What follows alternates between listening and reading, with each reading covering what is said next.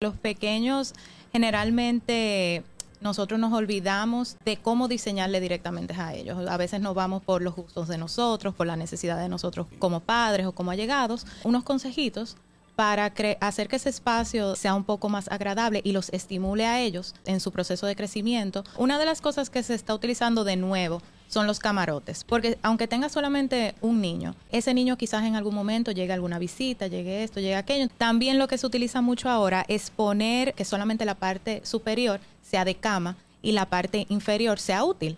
Entonces ya ahí tú le estás agregando una mesita, una cosita. Claro, pones tu escritorio, por ejemplo, cuando son más pequeños los niños, le pones sus áreas de juego. Ah, mira que le gusta pintar más. Ah, mira, tira para la gimnasia. Entonces vamos a trabajarle los espacios de ellos según esas habilidades y buscar siempre que sean seguros. Claro que sí. Ahora una de las tendencias en las habitaciones de los niños es las paredes sin papel tapiz neutro. Perfecto. Porque si te lo rayan, tú lo arreglas. Tú compras una pintura que sea fácil de limpiar o incluso una pintura que ellos puedan rayar. Por ejemplo, la, pintura de tiza. negra o la pared negra con la tiza. Con la Eso es chulísimo. Yo voy a tener que pintar el apartamento entero negro o verde olivo. Que cuando son una hembra y un varón también hay problema. Obviamente no vamos a alejar de las princesas porque entonces ya eso sería como muy femenino o este porque muy masculino y así. Yo se la pinto de camuflaje en la habitación para que... el gusto, el gusto de las 12.